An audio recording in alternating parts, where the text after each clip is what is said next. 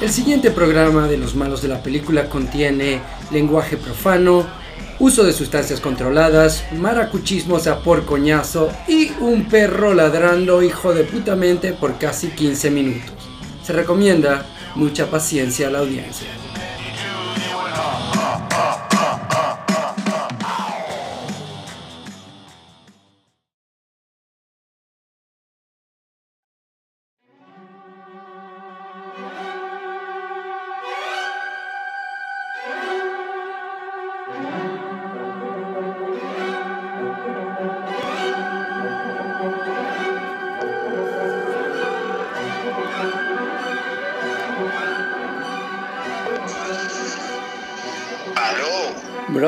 Dejaste ni que repicar ese teléfono, man. Hey, ¿qué tal? ¿Cómo estáis? Bien, ¿y tú, brother? Bien, bien, chévere. ¿Cómo está la cosa? Aquí, man, feliz del fin de semana, loco. Estuve como que por fin me pude tomar ahorita un break. Estuve todo el día todavía. Bueno, no me quejo, pero nada. Feliz de que sea el viernes que estamos ahorita otra vez grabando, brother. Que si no me equivoco, yo creo que este es ya el episodio número 8, loco. El octavo episodio, exactamente. Eso es correcto. Brother, en, en el otro podcast con que yo trabajo con un compañero también que es académico más que todo, ¿no? Y sobre eh, la vida escolar y como que las cosas que nos interesan que suceden alrededor de, de, de las escuelas, ¿no? Y todo lo que tiene que ver con educación. Normalmente una temporada la hacemos nosotros en un año escolar, o sea, y una temporada son de 8 a 10 episodios. Y nosotros más o menos que... Wow, o sea, Sí, nosotros como que... vamos a paso acelerado, ¿no? Loco, sí, o como que estamos terriblemente aburridos, o es el coronavirus, ¿me entendés? Y, y la pasión sí, con las yo, películas. yo creo que Es The Perfect yo- yo Storm, que- ¿no? sí, se- o sea, fue como una mezcla de factores así que se alinearon, ¿no? Se alinearon un poco los planetas y bueno, en esta vaina de pandemia y además eh, eh, el, el tema del podcast, ¿no? O sea, tenemos tanto material de qué hablar, todo el tiempo estamos viendo cosas nuevas, entonces, coño, este también así se presta, ¿no? Exactamente, yo creo que aparte de eso, de que siempre nos gustó como que comentar no solo las películas que nos gustan, pero lo que vamos viendo, y obviamente ninguno de los dos, ni la gente que nos escucha, para de ver y de consumir este... Eh, Exacto, que por cierto, ¿no? Este, te tengo que preguntar de entrada, ¿qué tal el final de Better Call Saul? O sea, fue bueno, ¿cómo fue? Loco, el final de Better Call Saul fue este... O sea, tan- la serie va a seguir, ¿no? Sí, no, sabes que esta fue, yo creo que ya ellos dijeron, este Vince Gillian dijo que ya esta era la penúltima temporada, ¿no? Entonces ya nos vamos, Ok. van a grabar los últimos 10 capítulos de Better Call Saul, que va a terminar con el personaje de Saul Goodman como lo conocemos en Breaking Bad, ¿no? Ok, ok. Y entonces, loco, parte de las cosas que realmente quiero comentar, porque obviamente como que cada otro episodio vuelvo a caer en Better Call Saul y vuelvo a caer en Better Call Saul, es que a mí me gustó muchísimo lo que hizo él en Breaking Bad con el personaje femenino de la, la esposa de, de Brian Cranston, ¿no? Panagón. Exacto, No, con. Anagón.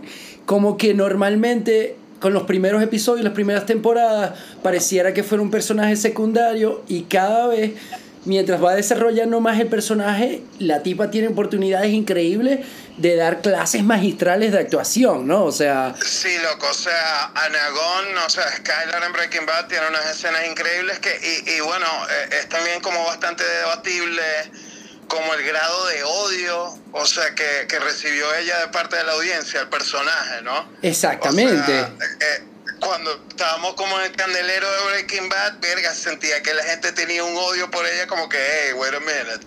O sea, pónganse los zapatos de la coña un poco también, ¿no? Sí, y bueno, ya terminó con qué? Con unas cuantas nominaciones y unas cuantas victorias. También se llevó a la final su, su Emmy, ¿no? Sí, cl- sí, claro, claro.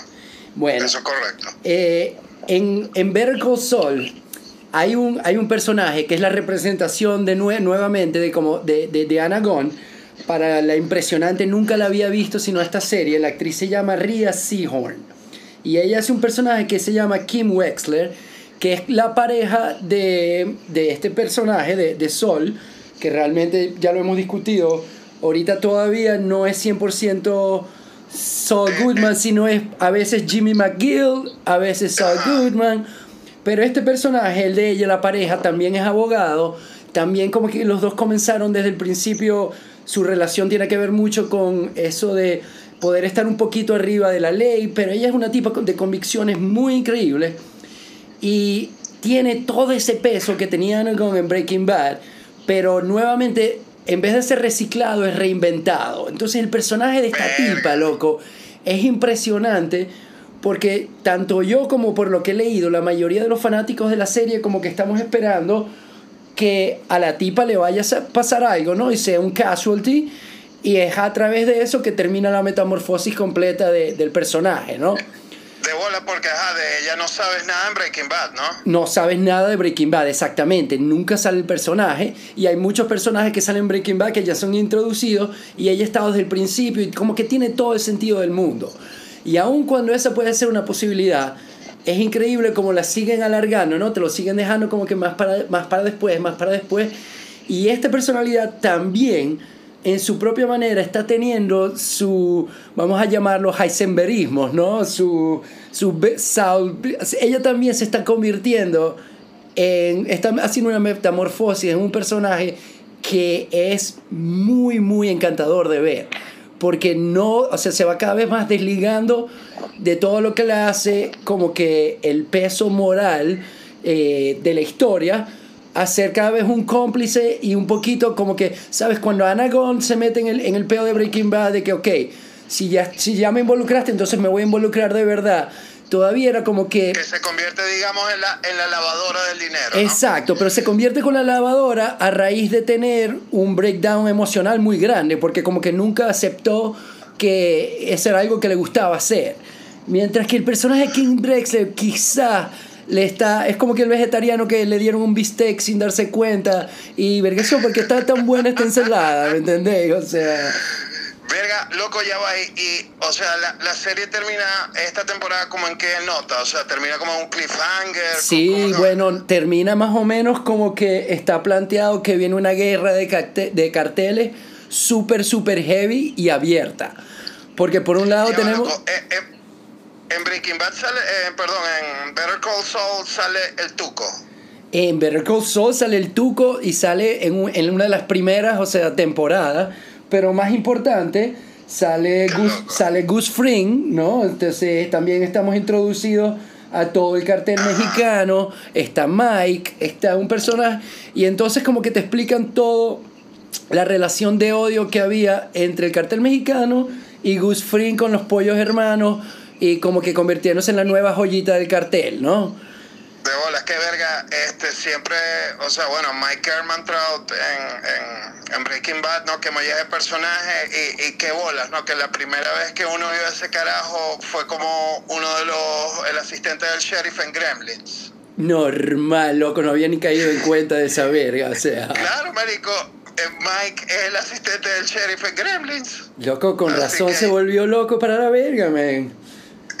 tal cual, tal cual. No, loco, el, personaje está increíble, sobre todo eh, un poquito como que esos dos, como que revisitar a esos personajes que fueron tan amados como Goose, como el, el bad guy y como Mike, como el bad guy también Enforcer, pero con un código moral particular solo de él y ver un poquito más de dónde vienen y, y, y, está excelente, loco. Aparte que los dos no se ven tan, o sea, se ven más o menos como con la misma edad, ¿no? No, no me, o sea, no necesita que tuvieran, por ejemplo, como que CG tipo Irishman y verga, o sea, los coños están muy bien.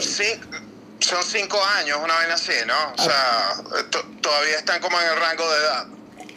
Sí, tú sabes que aparte tienen como dos temporadas en, en Better Call Saul donde no han vuelto a una temática que manejaron mucho en las primeras tres temporadas que eran que en las primeras tres temporadas tú comenzabas viendo al personaje de Jimmy McNeil o el personaje de Saul ya votado en un pueblo de América desconocido en un mall trabajando como para una, una tienda de donas, ¿me entendéis? O sea, el ah. coño está completamente on hiding, o sea, y cada vez como que iban uniendo un poquito más de la paranoia del coño de que lo fueran a encontrar con el, los flashbacks de toda la historia que es realmente la serie Better Call Saul. Y, y, bueno, loco, terminó como quisiera que hubiera terminado cualquier serie para un aficionado, porque como que lo están dejando todo, ¿me entendéis? O sea, toda la carga emocional y todo el Big Bang para la última temporada. Vergación, loco, qué bueno. Qué bueno. Este, verga, también eh, terminaste de ver por fin Succession, ¿no? Terminé de ver Succession, loco, y terminé de ver Russian Dolls, que la recomendaste hace dos episodios también. Sí, pero verga, Succession, loco, ¿ah? Loco, este. Succession es, es una cosa... Eh, no es para todo el mundo, definitivamente, porque hay que tener mucha paciencia, hay que ser eh, cinéfico en el sentido de que te tiene que gustar los detalles, porque hasta el diálogo de esa, de, de esa serie, el valor está en los detallitos del diálogo, en los detallitos de cómo habla el personaje de Kieran Culkin, ¿no? Como que los insultos que tiene, y verga. Loco, los, insultos de, de, Kieran Culkin, loco, son, son una verga demasiado buena. Y, este, eh, me quedo, me quedo con me quedo con el com dumpster. o sea, vergación. O sea, ¿quién dice eso, no? Es, es verdad magnífico, ¿no? No, loco, y, eh. o sea, y, y, y el delivery es como tan rápido, ¿no?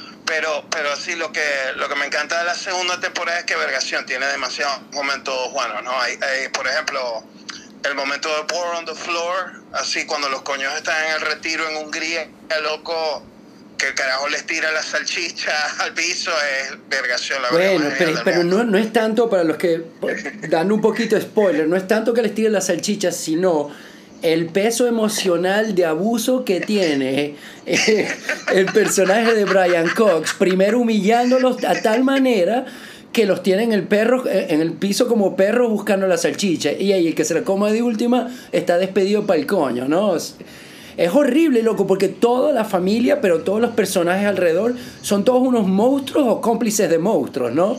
O sea, es es como que demasiado hipnótico ver esa, esa América capitalista completamente desalmada, que son unos monstruos, no tengo otra forma de explicarla, ¿no? O sea... Sí, loco, este, verga, eh, por ejemplo, eh, Matthew McFadden, eh, vergación, el papel de él así como, como Tom Wamsgan, ¿no? que es el, el, el esposo de Siobhan, vergación, me parece como un cómic foil demasiado bueno, ¿no? Porque, porque sabes, e, es, constantemente humillado la serie. Sí, pero a la vez, a la vez, como, siempre es humillado, me pareció que él se gana el, el award al mamagüevo de oro del año, ¿no? O sea, el tipo es una, es una basura, pero es como que la basura suplente, no está jugando en el Dream Team, sino que lo tiene todo el mundo alrededor como en una cadenita y es seno mamagüevo, loco. Loco, cuando el actor. ¿Cuál es? demasiado. El que hace de Kendall. mucho. Ajá, ajá. Loco, cuando el coño rapea en la fiesta de papi, de vuelta en Escocia. to the OG. Oh my god. O sea. Es demasiado buena, loco. Demasiado buena. Y verga, eh, bueno, Kendall tiene como demasiados momentos brillantes, ¿no? Eh, me gusta mucho ese capítulo donde él está constantemente subiendo a la azotea ¿Entiendes? Y, y tú lo ves como desde el punto de vista como desde cámaras de seguridad y el capítulo termina este, cuando el coño sube a la azotea y ve que instalaron como un vidrio de seguridad. ¿Entiendes? Como que alguien como de pilas, este coño se va a suicidar. Es demasiado deprimente, loco. Yo, yo, lo, yo me lo tomé. Yo no sé si yo tuve la misma lectura que tú, pero la tuve muy parecida, donde yo pensé que estaban como que remodelando toda la parte del edificio de la azotea y es donde el coño va a fumarse el cigarrillo, o sea, en deep, deep, deep en su depresión y cada vez más como que va considerando, me voy a tirar, me voy a tirar, me voy a tirar, hasta que de repente llega el día que no se puede tirar porque ya pusieron los vidrios, ¿no? O sea, son lecturas similares, pero es horrible verlo, loco, porque es como da dolor, así que hasta, hasta la oportunidad de suicidio se la quitaron, ¿no? Sí, y además e, ese es el capítulo donde, donde el papá como lo, lo envía como a, a deshuesar como la empresa esta tecnológica, ¿no? Que, que él era como un gran supporter. Bueno, pero es que... carajo asiático. Claro. Y es como demasiado fuerte cuando él llega y él les, les da como el anuncio de despido tal que hasta le escupen en la cara, man.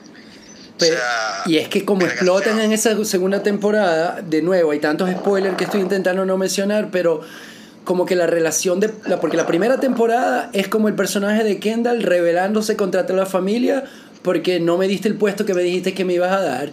Y después y, termina completamente, el coño tiene una regresión después de tanto abuso, como que una edad infantil casi, con papis issues terribles. Toda la segunda temporada, el coño como que si al, si al, a, a Brian Cox... Eh, este Logan. Este Logan, si Logan Roy no le gusta con quien o, o, mira feo a una mujer con que él está, ya, ¿no? Es como que es suficiente para, no, no le gustas a papi, tengo que cortar. Papi me manda, papi me manda a, a, desmantelar la empresa y no me importa lo que pasen, voy a hacer a papi proud, ¿no? Y... Exactamente, es, es como el pedo del coño haciendo como atonement, ¿no? Este, pero es, es demasiado fuerte porque eh, siempre lo, lo, he descrito así, o sea, es, como para mí es como el personaje más roto de, de, toda la televisión. O sea, en verdad es un coño hecho mil pedazos, ¿no? A mí me encanta, loco, que Sara, mi esposa, dice que no, sé, no sabe por qué me da simpatía, aun cual me da simpatía, porque me dice, What are you talking about? Es un fucking asshole también, o sea, es un monstruo como todos los demás. Pero claro, es, inevitable sentir un poco de simpatía, ¿no? Hay una escena, este, que sabes, están como en la fiesta y entonces, eh, eh, sabes, el coño está como con los niños, ¿entiendes? Entonces cada escena que tiene como con los hijos es demasiado difícil de ver porque el coño casi que ni sabe cómo abrazarlo.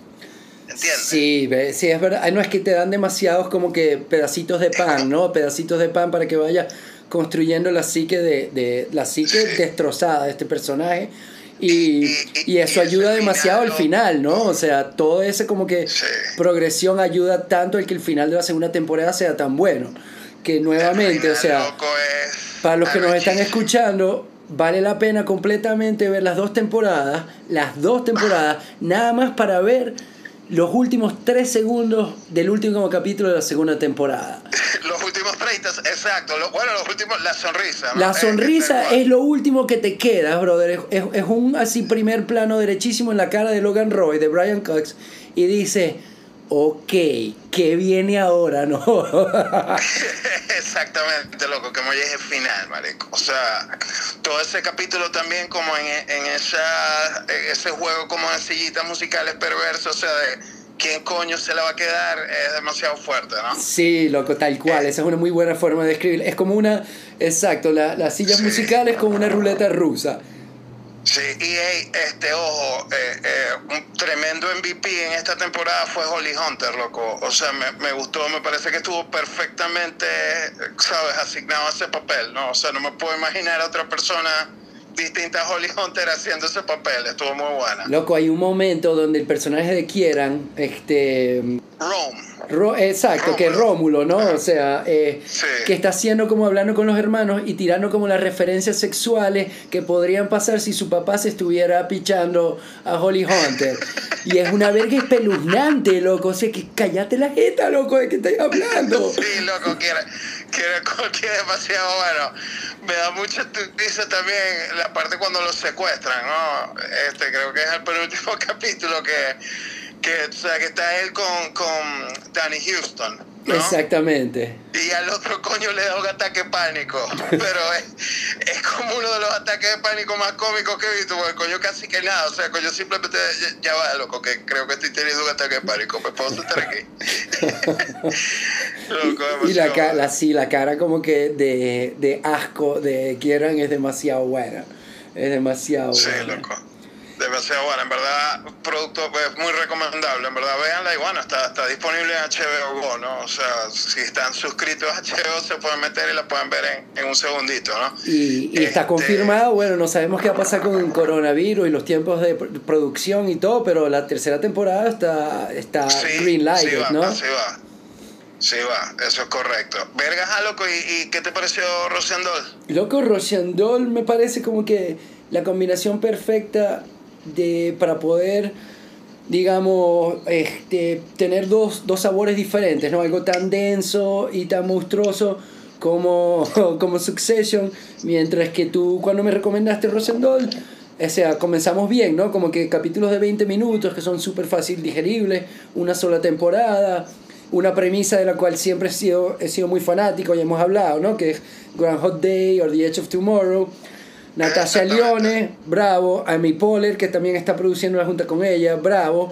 Y como que lo primero que se me vino a la mente cuando empecé a ver es que está muy bonita, ¿no? La música está perfecta, la iluminación está perfecta, el vestuario, la ambientación, como que todo está muy bien. Y de hecho, me encantó que en los primeros capítulos ya puedes ver que hay mucha gente que está volviendo como de, de Orange is the New Black. Hay como dos o tres actores que están junto con Natasha Lyonne en Orange is the New Black que están en Russian ¿Ah, Doll. Sí, sí, sí, eso me pareció súper genial. Este, la amiga y la novia de mm, y la, y la novia de del otro personaje masculino, ¿cómo se llama? Ajá, ajá. Bueno, eh, hay varias personas así, hay como dos o tres. Y me gustó mucho lo que me dejé llevar por la premisa. Me tenía mucha curiosidad de ver cómo iban a, a resolver todo, porque leí por ahí que Amy Poehler y ella y Natasha Leone picharon la serie como tres temporadas, ¿no? Pero de tres temporadas. Tres temporadas. Pero les dijeron así el típico que, bueno, vamos a lanzar la primera y ver cómo va con la audiencia, a ver si le damos green light a la segunda y así a la tercera. Y como que aprovecharon de eso para hacer un final ambiguo, pero muy satisfactorio. Y quizás eso fue lo que más me gustó de Doll, que el último capítulo es excepcional, loco. Es demasiado feel good, es demasiado bueno, sin ser corny, ¿no? En especial este, después de lo dark, que fue el penúltimo capítulo. Exactamente, loco, que visualmente... El eh, penúltimo capítulo, loco, el, el penúltimo capítulo de Russian Doll eh, se sintió casi como una alegoría de- del chavismo en Venezuela, marico. o sea, porque es como un loop con cada vez menos gente y menos verga. Exacto, ¿no? Cada vez que, bueno, ahí ya estamos diciendo bastante, pero sí, cada que, que es muy, muy de pinga como cambiaron ese, ese factor donde las regresiones van cambiando constantemente. Y loco, o sea, eh, entonces fue, fue bueno como, o sea, en verdad se volvió como un poquito, se sintió como una bocanada de aire fresco ese final, ¿no? Porque en verdad, después del penúltimo, uno como que mierda, ¿no? Se fue casi que, se convirtió casi en un horror show. Sí, Ah. loco. Y, y, y Sí. bueno, te, te quería comentar, lo tenía anotado aquí desde que terminé de verlo, ¿no? Que como que escribí Ending, Love It, el soundtrack está buenísimo, pero el personaje este de, que hace Charlie Barnett, que se llama Alan Saveri, tiene una línea casi al final donde se voltea, porque los, para la audiencia, ¿no? Como que na- tanto Natasha Leone, con Nadia, como este Charlie, que es Alan, están los dos, se dan cuenta que están los dos atrapados en el mismo loop. Y que de alguna manera los dos, los dos influencian el uno y el otro. Y hay una parte, loco, donde el coño se voltea, porque son como que agua y aceite, ¿no? Yin and Yang. Y le dice, You are the most selfish person I have ever known. Thank you for changing my life. Y es así como que la verga más, el pitch más perfecto que puede haber. Así, después el coño se va para el coño. De bola, verga, yo también, o sea, yo, yo siento que, o sea, es como un es como un perfect showcase de los talentos de Natasha León, esta serie, ¿no? O sea, eh, Es que es de Natasha Show, for sure. Sí, eh, funciona es porque está ella, ¿entiendes? Y como la voz, la voz ronca, o sea, como, ¿sabes? Así como el delivery de sus lines cómicos, es una verga increíble esa mujer. Y, y bueno, de hecho, loco, yo no sé también si es como que si está actuando y creando el personaje de Nadia o si simplemente le cambiaron el nombre y la coña es Natasha Leone si estuviera atrapada en, en Un Grand Hot Day, ¿no? Porque es como que Sí, yo sea, me yo- imagino a ella yo- así, New Yorker, hablando de la misma exacto, Yo me manera, imagino a ella así, completico, así. tal cual, tal cual. No, no, no, es, es demasiado marico. A mí me, me gustó bastante, bastante, ¿no? O sea, no sé si entrará como en el top 5, top 10 de lo mejor que, que he visto como en, el último, en los últimos 12 meses, pero verga, es tremenda serie, loco. O sea, Sí, sí, sí, yo también no, no estoy como que preparado para, para darle una, una, digamos, una medalla o un podio, pero, pero, hey, si no tenéis nada que ver, no sabéis qué ver, pónganse a ver Russian Doll porque está súper, súper entretenida. Ajá, loco, ¿y qué más habéis visto además de, de, Verga, loco, de esta serie? a- ahorita, bueno, ahorita que, que estábamos hablando de Doll, loco, o sea, este, y bueno, saliéndonos un poquito quizá del, reino de las series, ¿no? pero, pero, o sea, me gustaría como tocarla porque Vergación, a, a, veces no, nos hemos encontrado como referenciándola, ¿no? Este, pero no hemos hablado de ella, ¿no? Y hace poquito la volví a ver y Vergación, qué molleje buena es esa película, este, Edge of Tomorrow, de Doc Lyman. Loco, ¿sabes qué? Está muy interesante que nombres eso, porque yo creo que a, a, raíz de que la hemos nombrado un par de veces o ha salido a colación la película, yo la vi hace menos de un mes también. Ajá, loco, ergación funciona demasiado bien, es como así, yo la veo, ¿no? Y, y o sea, uh, pienso como que a Tom Cruise, como que el dios de la cientología lo mandó acá para hacer dos películas, esa y Mission Impossible Fallout. Son como los dos, peli la, los dos vehículos más perfectos posibles para Tom Cruise, ¿no? Este, y verga, of Tomorrow, loco, es, está demasiado bien, todo funciona demasiado bien, ¿no? Y, y y es una de esas vergas que, que bueno, tú, el, el, otro día creo que me lo estabas comentando, o sea que el papel no debería funcionar, pero funciona. No, y tiene muchas cosas, ¿no? Como que, este, por ejemplo, Doug Lyman como director, me encanta que su filmografía como que cada vez va empujando, tiene su mismo estilo, pero cada vez va como que sacando más, vainas más buenas, ¿no? Como que comenzando casi indie con quizás Locos Swingers y... Mm, Go. Eh, Go, exactamente, que son muy buenas películas y después metiéndose un poco más con, con cosas como que The Born, este, la, la, trilogía de los Born y Fair Game y Hechos Tomorrow es como que así ya por fin te damos, o sea, queremos que le quites la silla a Michael Bay, pero con tu, con, bajo tu dirección y por favor, Mr. and Mrs. Smith es una de las películas más entretenidas que podéis ver en tu vida, ¿me entendéis? O sea... Verga, loco, yo solo la he visto una vez, ¿no? Pero, pero no, o sea, no tengo como tan buenos recuerdos de esa. Quizá la, la debería volver otra vez, ¿no? Y bueno, con Bourne, él dirigió la primera, ¿no? Pero, pero mm, es muy de pinga porque, claro, después vino Paul Greengrass y las hizo muy suyas, ¿no? Pero eh, si ves la primera, reconoces que, verga, ahí está como el template de, de Doc Lyman todavía, ¿no?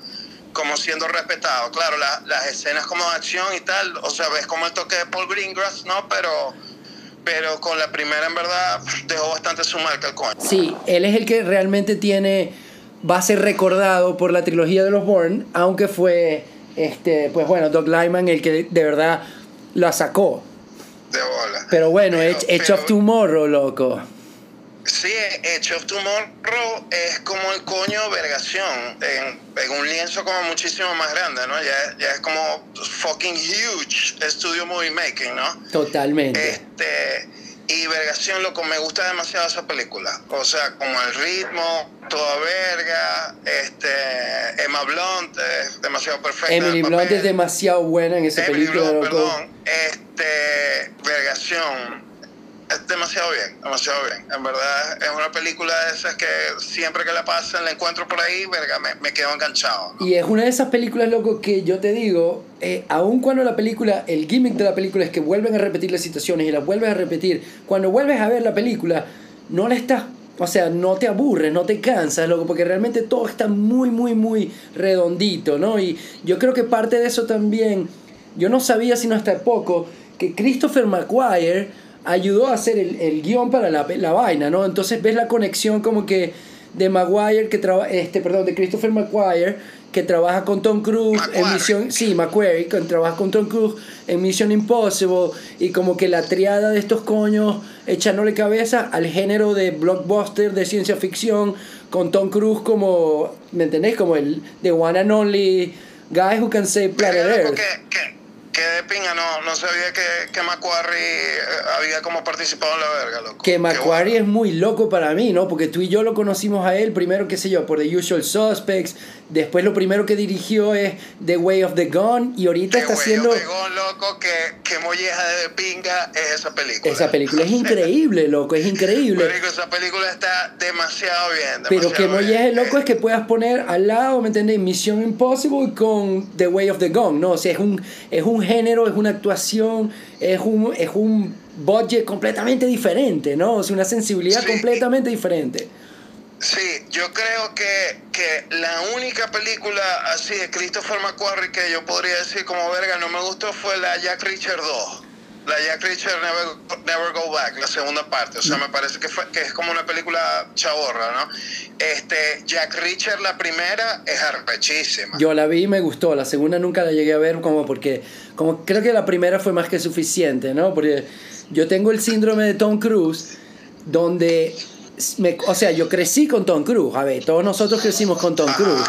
Y para mí el coño siempre me pareció un, un actor increíble. Este pero ya después, conforme fue madurando, no solo en los papeles de acción, sino con como trabajar con gente como Paul Thomas Anderson, como hacer vainas que tienen de verdad muchos riesgos, ¿no? Eh, no solo la carrera de joven. Exacto, ¿no? O sea, trabaja con muchos, pero la vaina es que cada vez que yo veo una película de Tom Cruise y veo el tráiler, digo, esta verga no va a funcionar, hasta aquí llegó esta verga, o esta verga es siempre la misma película. Y el hijo de puta sigue, sigue haciendo flotar cada proyecto donde está actuando, ¿no? Este, bueno, digamos, como el único bombazo así como, ¿sabes? Sin paragón, La momia, ¿no? Que qué molleje mala es esa película. La iba a mencionar, loco, está en mi lista. O sea, no la he terminado de ver, pero no es, no es que no la he terminado de ver, es que he intentado seguirla viendo como tres veces y digo, no fucking way, esto es malo. O sea, no soy yo. Esta verga es mala, mala, mala. Loco, malísima. Ve, uno de los momentos más cringy del cine de los últimos años es Russell Crowe haciendo de Dr. Jekyll y Mr. Hyde, loco. Loco, el coño ni siquiera está. It's not even trying, ¿me entendéis? O sea, ni siquiera está intentándolo, sí. Exactamente, sí, sí, just fucking found it in, man. Es horrible, horrible, horrible en verdad, ¿no? Que bueno, quedó para la historia, no sé si te acuerdas como esa foto que sacó Universal, ¿no? donde salían Russell Crowe, Johnny Depp, Tom Cruise, y Javier Bardem, este, este, esta coña Elizabeth Moth iba a ser de Invisible, de Invisible Woman, I guess, pero no, no, no, ya, ya Elizabeth Moss, bueno, hicieron fue de Invisible Man, ¿no? Exactamente. Pero, pero si la ves, si la ves, te lo deja abierto como que esa iba a conectar con, creo, con todo lo, el black, um, ¿sabes? El black. No, no, no, ellos, ellos después de la momia hicieron un, un, clean slate. Ellos, o sea, como que resetearon como toda esa verga. Oh, este, ok, ok, ok, ok, ok, ok, eso tiene más sentido. El hombre invisible iba a ser Johnny Depp. Este, ellos resetearon como eso y, y, bueno, este, ahora sacaron, o sea, Bloomhouse sacó como Invisible Man dirigida por Lee Wanell, ¿no? Ok. Este, que por cierto, ¿vos viste Upgrade, la película de Lee Wanell? Upgrade, ¿por qué me suena, güey? ¿Cuál es Upgrade?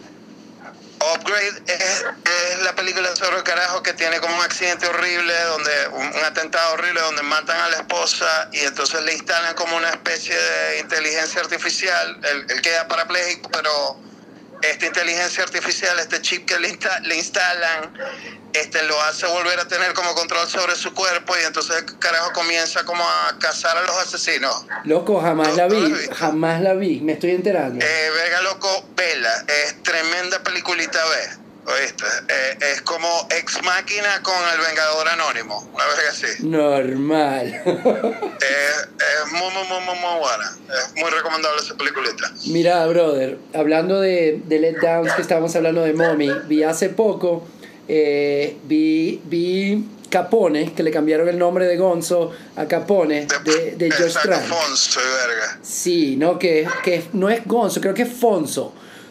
Fonso, Fonso. Sí, porque, porque Alfonso, Fonso, en la película todo el tiempo lo llaman Fonso.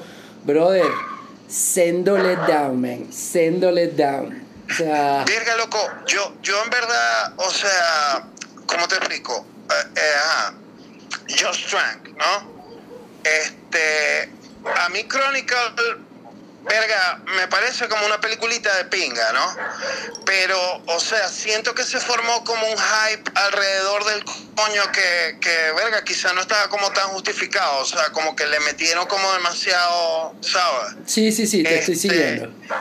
Entonces, verga, yo creo que, o sea, quizá fue una mala movida en cuanto a su carrera, como saltar como a una película así de de gran presupuesto de superhéroes y vergas como los Cuatro Fantásticos, ¿no? Que en verdad es, es, una verga terrible, loco. O sea, los Cuatro Fantásticos, este, o sea, tiene tantos problemas la película, ¿entiendes? O sea, eh, eh, tiene problemas hasta en el nivel de que, de que así los cortes de pelo de la caraja o sea, no concuerdo. Es que te iba a comentar, loco, tú puedes ver la película, pero es que no es que tienes que prestarle mucha atención para darte cuenta que hay unos cortes bruscos en edición y unas atemporalidades que, loco, que son tipo escuela de cine, ¿no? O sea, ni no una loco, sí, o sea, tiene como problemas básicos de estructura de a la verga que es esta verga, o sea, es como un arroz con mango horrible, en verdad este, y, bueno, nada, o sea, y, la Capone como de qué va, es, como él en el retiro, tengo entendido, ¿no? Sí, no, eh, la Capone es el retiro de Al Capone cuando ya lo, lo liberan, ¿no?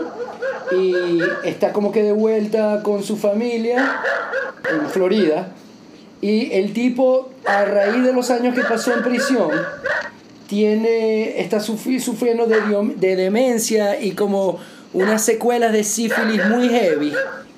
Y entonces, y entonces, loco, el personaje realmente está como que todo el tiempo, todo el tiempo cagándose o todo el tiempo intentando hablar o intentando hacer unas conexiones que son demasiado injustificadas, ¿no?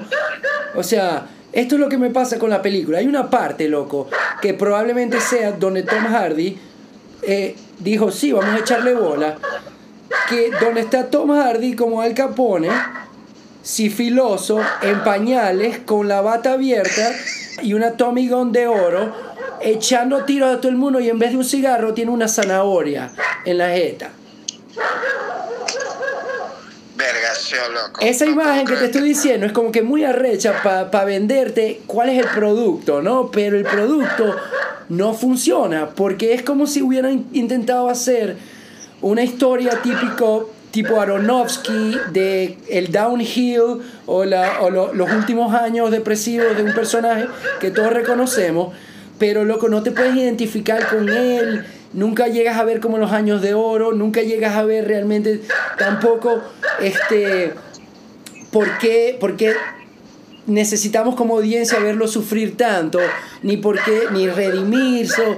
Es loco, es como que como si le hubieran dado otra vez un pocotón de dinero y le dijeron, bueno, pero ahora sí, toma completamente control creativo, pero el coño realmente no puede hacer una historia tan buena como lo haría en otras manos, qué sé yo, lo último el Joker, loco, el, el Joker podría, podría fracasar de tantas maneras, pero la actuación central está tan buena y la dirección está tan buena que todo lo demás funciona perfectamente.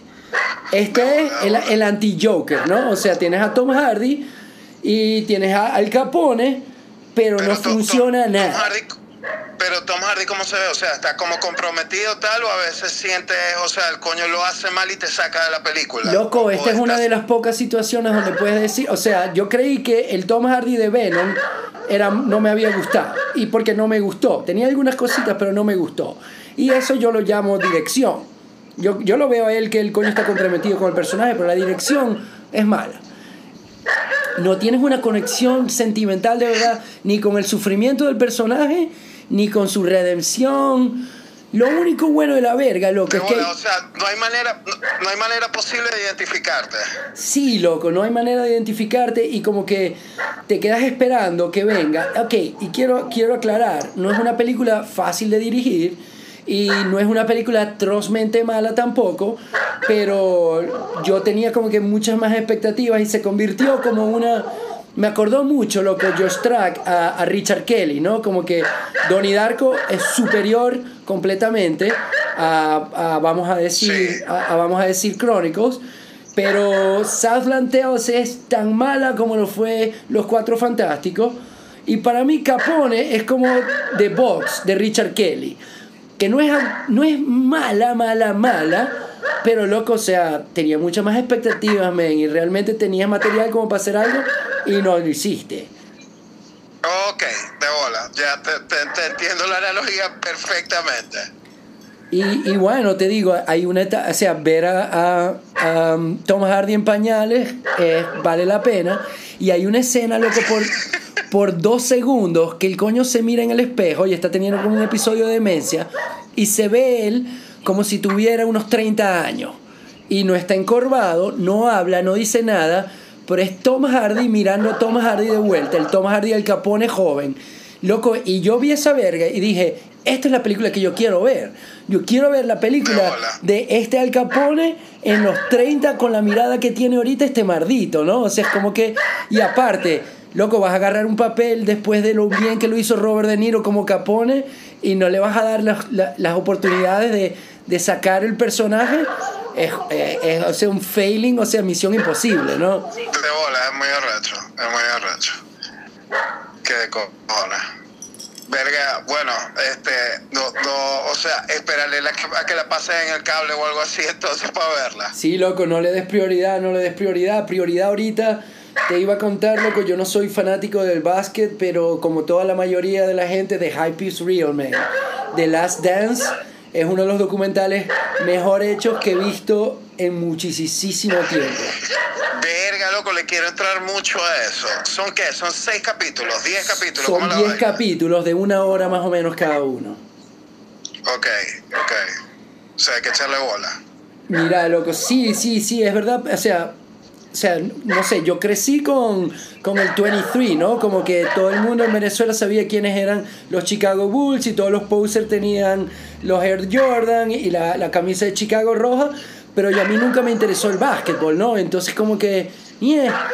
Pero ahorita viendo la vaina, este, el footage, loco, es una verga tan arrecha. Y, y me dio así como que loco, eh, ver, ver a estos coños, no solo la, la dinastía de los Bulls, pero sino los 90, todos los jugadores que existían, jugando básquetbol uno contra otro y ver los puntos, loco, la, las estrategias, la, la, la, cantidad de atletismo que, que, que exige y que existe y lo bello que es, ¿no? Es como que vos ves a Jordan y a Pippen y hacer un poco de vergas que se ven tan poéticas, pero realmente más que poéticas son casi casi que, que superhumanas, ¿no? O sea, lo hacen ver fácil, pero es como si los coños no tuvieran gravedad, ¿me entendés? o sea, una, una, pregunta, o sea, eh, está, o sea, más es como un análisis minucioso, o sea, como de todos los campeonatos ¿O es más así como hablando como la historia de cada uno de los coños, tal? ¿O, sale como todo eso? Mira, yo creo que esa es una de las cosas que me gustaron más de, de, la serie, que tiene, tiene un aspecto tradicional en el respecto de que tiene entrevistas este, contemporáneas con la mayoría de los coños y tienen footage porque la temporada 97 como que fue la primera vez que los Chicago Bulls le dieron acceso a ESPN de meterse en los vestidores, ir a todos los juegos, o sea, meter a un crew completo y seguir toda verga y grabar toda verga. Entonces ese material como que se quedó en la bóveda, loco, por 13 años, ¿me entendéis? O sea, por 23 años, hasta que alguien decidió editarlo todo completo. Que por cierto, ese alguien... Mierda. Ese alguien, loco, es un señorón, el director de, de Last Dance este, tiene trabajando con ESPN desde hace muchísimo tiempo. De hecho, él produce y dirige muchos episodios de una serie y de un podcast que se llama 30 for 30, que son como episodios, episodios cortos aislados de, de, de, historias geniales dentro del mundo de los deportes, ¿no? Sí, sí, sí, yo, yo he visto varios de esos, así son arrechísimos. Son arrechísimos y loco, y el este podcast de 30 for 30 también es alucinante y bueno. Sí, sí, este, bueno, que hay, hay, uno que es de Alex Gibney y todo. Exactamente, ¿no? Entonces, como que este coño agarró. agarró y puso todo este material y se puso a buscar a la gente y los volvieron a entrevistar.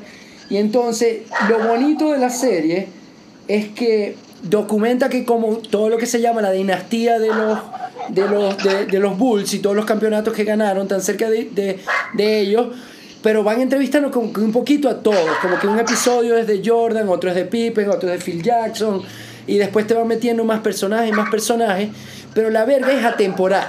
Entonces te están narrando la, eh, final del 94 y después se van para atrás cuando Jordan era un rookie y estaba en la universidad. Después se van para otra vez para el 98, entonces están todo el tiempo como que rompiendo con, la, con, con digamos, principio de desarrollo y final para ir contando, o sea, para ir rellenando un poco de huecos y como que de verdad poder utilizar todo el material que tenía.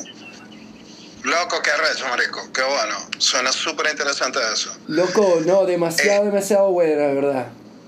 Este, bueno, eh, eh, hace poco en ESPN, ¿no? Este, y bueno, creo que lo pasaron como parte de la serie esta de 3030. Este, vi por fin como el documental este, O.J. Simpson Made in America, ¿no? Este, que verga, yo ya lo había visto como en el top de, mejores películas del año, de, un par de críticos que, que me gustan mucho y siempre me había llamado la atención, como verga, porque pusieron este documental así como de, de, siete horas en cuatro partes, como una de las mejores películas del año, ¿no? Y en verdad lo vi, este, y bueno, eh, si tienen ESPN, estén pendientes, ¿no? Eh, porque ahorita como que lo están pasando mucho, y vergación es increíble, loco. Eh, tú sabes que hay, hay, imagínate, docenas de documentales sobre, sobre el juicio este, el crimen de O.J. Simpson y todo eso, ¿no? No, hasta, como es que es una parte del pop cultural, ¿no? O sea, en, en, en, eh, en, Seinfeld hay referencias del juicio, este... Exacto, ¿no? Este, este coño, el creador de, de, de, American Horror Story y todo este tipo de, de televisiones hizo, hizo también sus 10 capítulos versionados de la historia de O.J. Simpson estuvo demasiado bien, ¿no? Este, que por cierto, excelente Cuba Gooding Jr., este, este como oye, ¿no? Pero, verga, loco, este documental es demasiado increíble porque habla eh, como una, de una parte que no toca este, mucho, como, como, como todos estos documentales, ¿no? Que es este, de dónde vino Oye, o sea, como la historia de como joven jugador y este, como que su peso cultural eh, en relación como la cultura negra de Los Ángeles en esa era este, y, y, su lugar con la sociedad blanca, ¿no? Y el impacto mediático que tuvo, que tuvo él, ¿no? Prácticamente, o sea, Oye era como un blanco, ¿me entiendes? Y vivió como un blanco, ¿ok? Y era, o sea, digamos, se convirtió en una referencia que eh, para la gente blanca era como uno de ellos, ¿no? Entonces es, es como una narrativa sumamente interesante ¿no? Y después lo que pasó, ¿entiendes? Después del juicio, o sea, como, como toda, como la cultura blanca como que lo rechaza y después él como que vuelve a abrazar otra vez un poco como la cultura negra, ¿entiendes? Cuando su vida había sido completamente lo contrario, ¿no? Pero Vergación, este, también como The Last Dance, cuenta con una riqueza de archivos impresionante, loco, impresionante, ¿no? Entonces, o sea, como entrevistas, fotos, vergas, eh, eh, es en verdad pasmosa la cantidad de, material de archivo que tiene y la calidad de material de archivo, de archivo que tiene, ¿no? Entonces, vergación es, como muy interesante de ver, ¿no? Y este, eh, lo arrecho como del documental es que funciona también como una pequeña ventana hacia los Estados Unidos de ahorita. ¿Entiendes? O sea, trasciende un poco, sí, trasciende un poco como, como que, su tema. ¿Entiendes? Sino que, o sea, te hace, te, te hace ver como mucho más allá. Y es del 2016, ¿no? ¿no? ¿Cómo? Y es del 2016.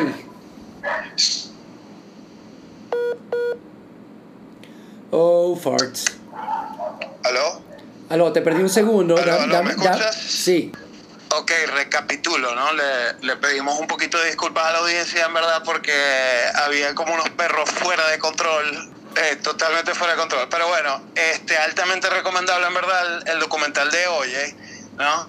Este, perga loco, ahorita que estábamos hablando de Oye, ¿no? que lo tengo que mencionar, ¿no? O sea, porque te dije, ah, que, que bueno había estado Cuba Gooding Jr. en la miniserie. Sí, me gustó mucho el papel que hizo, sí. Y, qué bueno este John Travolta como Shapiro. Loco, John Travolta, aparte que es igual. No, y. Este. David Swimmer también está muy bien. Y esta, y esta tipa. Es Kardashian, pero verga, loco, lo que te quería mencionar, o sea, lo es que me lo trajo a colación como el recuerdo de, de Travolta, ¿no? Que estuvo muy bueno en esa miniserie como Shapiro, pero verga, loco qué molleja de mala es la película y él en Gotti. ¿Tú has visto Gotti? Loco, no, no le tuve tiempo jamás. O sea, vi como que el trailer y dije, no, güey. Gotti es tan mala, o sea, Gotti es tan mala que vale la pena verla. Uy. De lo mala que...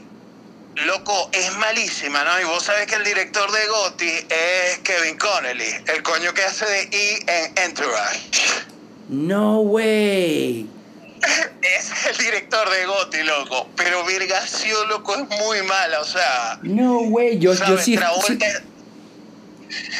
Travo- Travolta está como pésimo, o sea, todo lo de la película es muy chimbo, el guion es como muy chimbo, ¿sabes? Tiene como, como diálogo expositivo absurdo, ¿no? No, güey. O sea, por, por ejemplo, que, que uno de los aliados de y le dice, no, porque tú tienes que tener el control de los cinco distritos de Nueva York, porque entonces le enumera los cinco distritos. ¿Entiendes? Como, una verga así como vergación con la vida real, o sea, ¿por qué coño le va a decir él eso a Gotti? O sea, es- está, ¿sabes? Está mal escrita la verga, pero verga, loco, es, es una gozadera, wow, es una gozadera. Yeah. Este, porque, eh, ¿sabes? Es como tratando de ser como Scorsese, pero verga, loco. O sea, so wrong, so fucking wrong. Loco, pero yo amo esa categoría de películas, películas que son tan malas que son buenas, ¿no? Es como que un el- no es el guilty pleasure, sino el realmente como que la alegría malsana de cuando algo está mal, mal, mal, ¿no? O sea, que- Exacto, el Schadenfreude, el, el placer ese de ver a alguien exactamente, exactamente, brother. Sí, verga, bueno, hablando de películas buenas, este, ¿sabes? volví a ver hace poco, este, me tiré un one-two punch de The Raid, loco, y verga, o sea, quería sacar la colación porque, ajá, eh, eh, verga, de mis películas favoritas de acción de toda la vida, en verdad. Amo esas dos películas, ¿no? Y verga, o sea, fue muy de pica como volverlas a ver, ¿no? Eh, la primera creo que es dos, creo que son 2011 y 2014, algo así, ¿no? Este, me, me gustó mucho volverlas a ver porque, eh, verga, yo creo que cambiaron, loco, la manera en que, en que están filmadas como las peleas ahora. ¿Entiendes? Sí, sí, sí, de O sea, hecho, eh, eh, eso hay mucha gente, creo que lo habíamos comentado o alguien me había, lo habíamos hablado, que por ejemplo, películas como Dread siguen más o menos ciertos paradigmas, pero no, no solo eso, sino que exactamente la forma en que las secuencias de acción y, y el trabajo de, de los Stones y los, los, los coreógrafos completamente cambiaron a raíz de estas películas, ¿no? Exactamente, porque, bueno, o sea, como la gran tradición así de, de, de, digamos, como el cine, el cine oriental de acción, que bueno, ajá, se, se volvió como mainstream en los Estados Unidos a partir de la Matrix, ¿no? Es que, ajá, tus actores principales están entrenados, ¿entiendes? Entonces, o sea, lo, lo bueno de eso es que puedes hacer como close-ups mientras se están cayendo a coñazos. Claro, exacto. Pero más allá de eso, o sea, la manera en está como coreografiada la pelea, verga, este, siento que coño, sabes, dejó como su marca, no sé, hasta reconozco vergas de eso en, qué sé yo, Misión Impossible Fallout, ¿entiendes? De O bola. sea, creo que tuvo como, como un impacto grande, así como, como, como en el cine de acción. Y vergas son, son demasiado buenas, son demasiado entretenidas y las peleas son locos como nada, ¿no? Eh, eh, eso es un estilo de arte marcial que se llama Penkat Silat, ¿no? Y bueno, esas son las películas de Raid, ¿no? Para, para quienes no las han visto, son, son dos películas de Indonesia, ¿ok? Pero este, son dirigidas por, por un galés este, que se llama Gareth Evans, ¿no? Eh, que por cierto, pega loco, te recomiendo si no la has visto en Netflix, una película de él que fue la que hizo después de The Raid 2, que se llama mm, ¿De The Apóstol? Ok, ok, no la he visto, pero sí me la habían Sí. recomendado. Sí, que, que es con el chamo este Dan Stevens, este, que es como una película de terror. Que verga, loco, es, es muy, muy, muy buena. Es completamente distinta a The Raid y es, verga, me, me, gustó mucho esa película también, ¿no? Pero verga, loco, The Raid tiene, está llena así como de, de secuencias de pelea, loco, que son fascinantes. No, y a mí, me, a mí me encanta también, me gusta mucho como que ves al, al actor principal, ¿no? El, creo que se llama Iko Wise. Y Sí, es- sí, que él era como un campeón de eso. Exacto, ¿no? Pero lo ves y es como si viera a, este, a un niñito de 17 años, ¿no? Y de repente empieza a moverse y es como si cada extremidad fuera un martillo o un machete. El coño es una verga así increíble, ¿no? Como un demonio de Tasmania, ¿no? Verga, que, que por cierto, vos sabés que Iko Wise y, y como el antagonista de la película, eh, esos coños así salieron en The Force Awakens, ¿no? no pero con cascos y verga, como Stormtroopers. No, marico, salen ellos. O sea, ¿vos te ah, claro que parte? sí. Los contrabandistas que agarran a Han Solo y verga. Claro que sí, sí es cierto, Bueno. loco. Son ellos dos, marico, son Iko Wise y, y este Iko Wise y el antagonista de la película, ¿no? Y Vergación Loco, excelente, ¿no? Son Normal. demasiado, demasiado buenas, ¿no? Este, que por cierto, también Iko Wise, loco, sale en una película de acción que está en Netflix, creo que es una película de Netflix, ¿no? Este, que se llama The Night Comes For Us. The Night Come For Us, No. correcto. Verga, loco, es que molleja de buena es esa película. Es demasiado heavy porque es como si vos mezclaras una de esas películas de The Raid, pero con Saw. Normal. Loco, te lo juro, es la película de acción más sanguinaria que he visto en mi vida. Loco, es una verga brutal, o sea, de terror. Salen vergas de que como ya, porque yo estoy viendo esto. tipo Bone Marico, loco. O sea, ¿qué me hiciste, hay maldito? una es- Loco, hay una escena de una coñiza en una carnicería que es una de las vergas más horribles que yo he visto en mi vida, brother. Normal, normal. Sí, loco, si tienes el chance, pela, está en Netflix. The Night Comes For Us. Loco, me encanta, demasiado, me demasiado encanta, me encanta, me encanta, porque cada episodio que hago contigo, eh, y este en particular, ha sido como que una ensalada de un poquetón de verga de lo que hemos visto y de por qué nos gustan las vainas que nos gustan, pero siempre me llevo también como que tarea, ¿no? Y la puta tarea se me va acumulando, ¿no? Como que cada vez tengo escritas más y más recomendaciones de vainas que no he visto que por el hecho que me las menciones nada más ya ya ya ok las voy a poner las voy a subir en el orden de la Hola, lista eh, eh, esa es la idea. Yo lo primero que le voy a entrar es a, a The Last Dance, ¿no? Por cierto, loco, ¿no?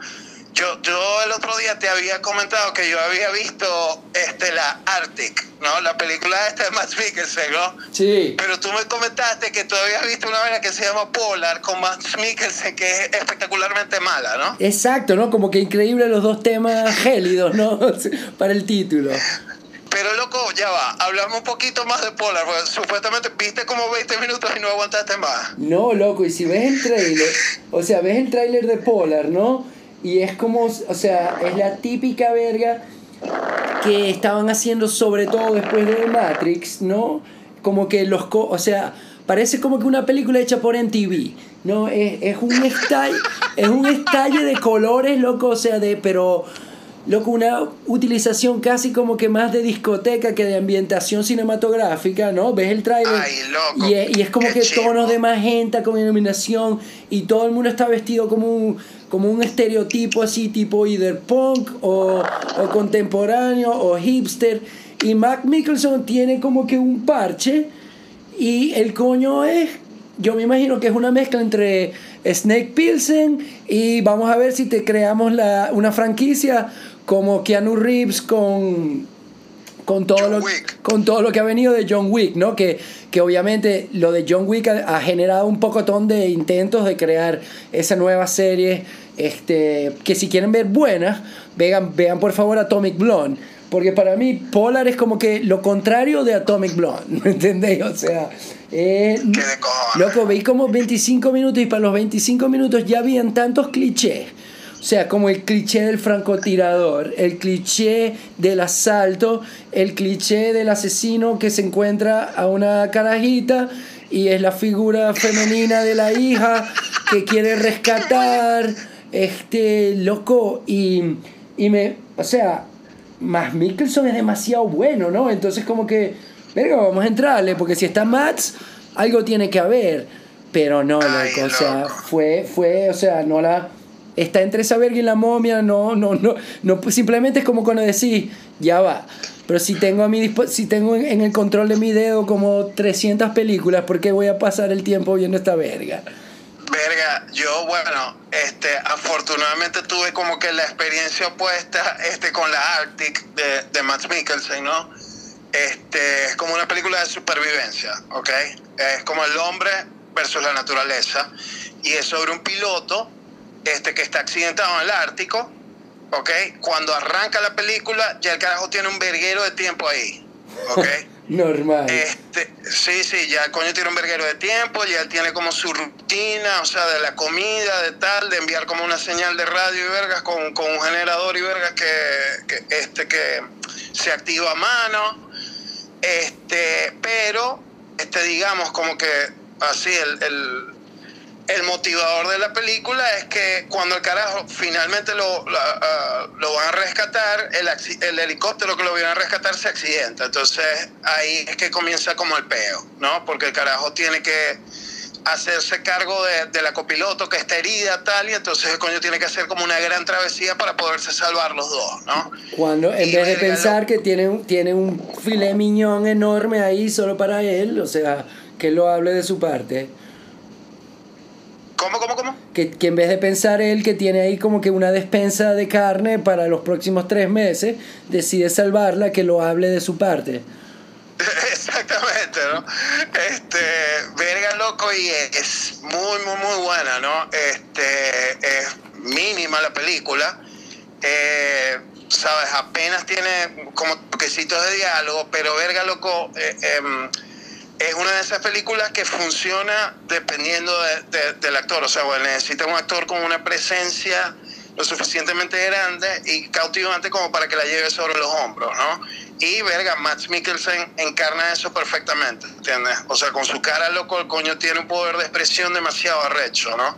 Una gama muy arrecha, ¿no? Bueno, ¿cuál fue la película que hizo él con Nicolas eh, Risenberg? Que, que el coño no tiene ni una sola línea de diálogo, es nada más que primer... Valhalla Rising. Valhalla Rising, exacto. ¿Qué, qué molleja de película es esa verga? O sea, qué molleja de peliculón es Valhalla Rising. Pero bueno, este, la Arctic Loco en verdad está demasiado bien. La fotografía es una verga espectacular. Este, la película es islandesa, todo el cruz de Islandia, tal, eh, pero loco, es una hermosura de ver. Ok. ¿Entiendes? ok, si no, lo, eh, trabaja, lo trabajan demasiado bien, como, como esos paisajes así como esqueléticos, todo en blanco, la verga, o sea, pero lo trabajan demasiado, demasiado bien, en verdad, altamente recomendable, loco. Si la ves por ahí, y bueno, nuestra audiencia, ¿no? Veanla, Arctic. Ya va, ya va, audiencia, anoten, Arctic, not polar. Arctic, no polar. Muy parecidas, completamente diferentes. ¿Qué cojones, loco? mira, mira, mestre, lo que te iba a comentar. Este, ahorita, casualmente, en estas épocas de pandemia, he estado de, de, cositas así que siempre he querido ver. Yo fui súper fan hace unos años atrás. Tenía en cable Fox y me quedé muy pegado con una serie de Will Forte que y, produjo y escrito y actúa él que se llama The Last Man on Earth. Magnífica. Loco, y, que siempre vi muchos episodios, pero nunca la pude ver toda cronológicamente. Y ahorita la conseguí en el cable y he estado como que toda esta semana viendo, eh, todas estas semanas viendo los capítulos, que también son como de 20 minutos.